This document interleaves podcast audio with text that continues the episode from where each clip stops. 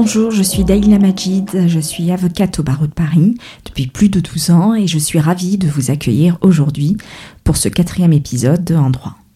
Mon objectif est de vous permettre en 6 minutes d'écoute de retenir l'essentiel d'une actualité juridique ou d'un thème de droit qui vous intéresse, qui portera essentiellement en droit de la propriété intellectuelle et en droit du travail.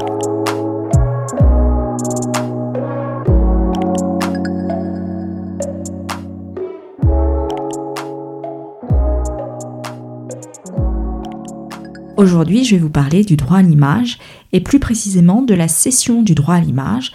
C'est notamment le cas des professionnels, je pense par exemple aux mannequins, artistes, sportifs ou toute autre personne qui a une certaine notoriété et qui souhaite vendre son image. Avant de répondre à la question de savoir à quel prix est fixée une cession de droit à l'image, voyons voir les personnes concernées par ce droit.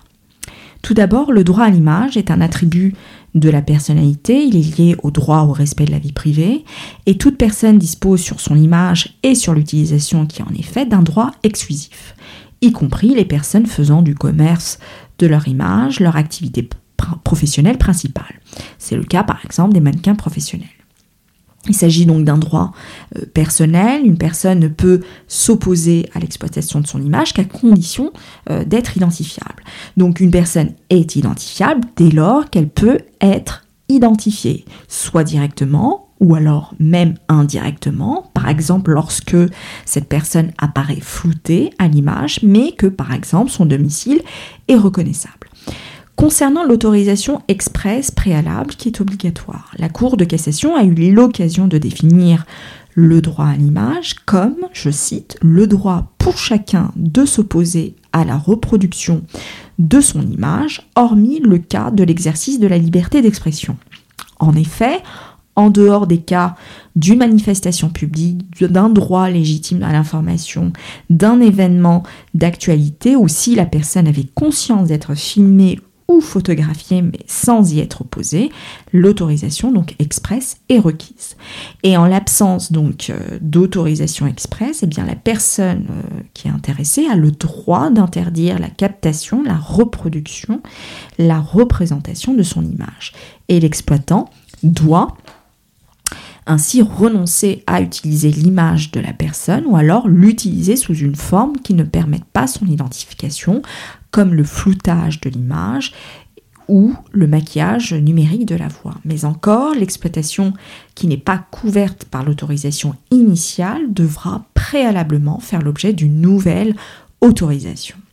Comme il a été jugé qu'une autorisation donnée par une personne pour la publication de son image dans une revue ne peut être étendue sans une nouvelle autorisation express à une autre publication sur un autre support.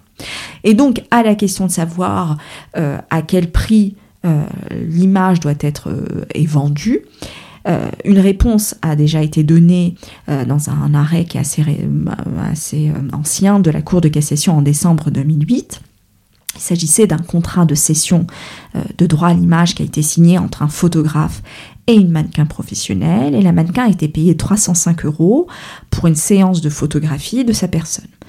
Euh, le contrat prévoyait leur exploitation sous toutes ses formes, sauf contexte pornographique et par tout procédé technique aux fins d'illustration, de décoration, promotion, publicité, de toute association, société, produit ou service par télévision, satellite, vidéo, internet, multimédia, CD-ROM, presse, sur tout support pour le monde entier et pour une durée de 15 ans, renouvelable par tacite reconduction.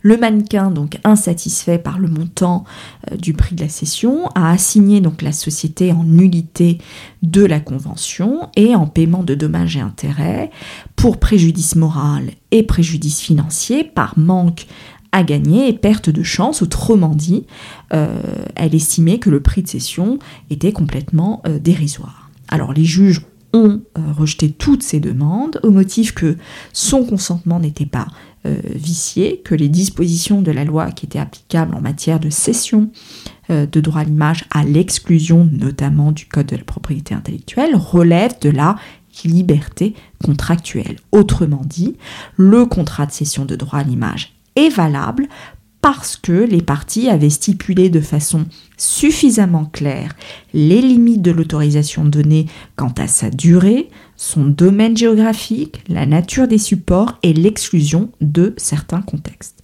Donc l'argument du mannequin selon lequel la convention de cession de droit à l'image aurait été conclue à vil prix n'a pas été retenu par les juges. Donc ce qu'il faut retenir est que la liberté contractuelle prime dans la conclusion d'un contrat de cession de droit à l'image et que le versement d'une redevance peut ne pas être obligatoire et cela donc dépend de l'autorisation qui a été donnée par le mannequin au terme du contrat. D'où la nécessité et l'importance de négocier avec soin tout contrat avant euh, de le signer. Voilà pour aujourd'hui. Vous pouvez retrouver cet épisode sur mon blog www.dalinamajid.blog. Donc si vous avez des questions, n'hésitez pas à me contacter ou à me proposer des sujets qui vous intéressent. N'hésitez surtout pas à le faire et à m'écrire. Vous trouverez donc mes, mes coordonnées sur mon blog. Et dernière petite chose, si l'épisode vous a plu, laissez-moi euh, une note 5 étoiles ou un avis sur Apple Podcast, iTunes ou parlez autour de vous afin que je puisse continuer l'aventure avec des épisodes juridiques. D'ici là, je vous dis à très bientôt et branchez vos écouteurs pour un prochain podcast.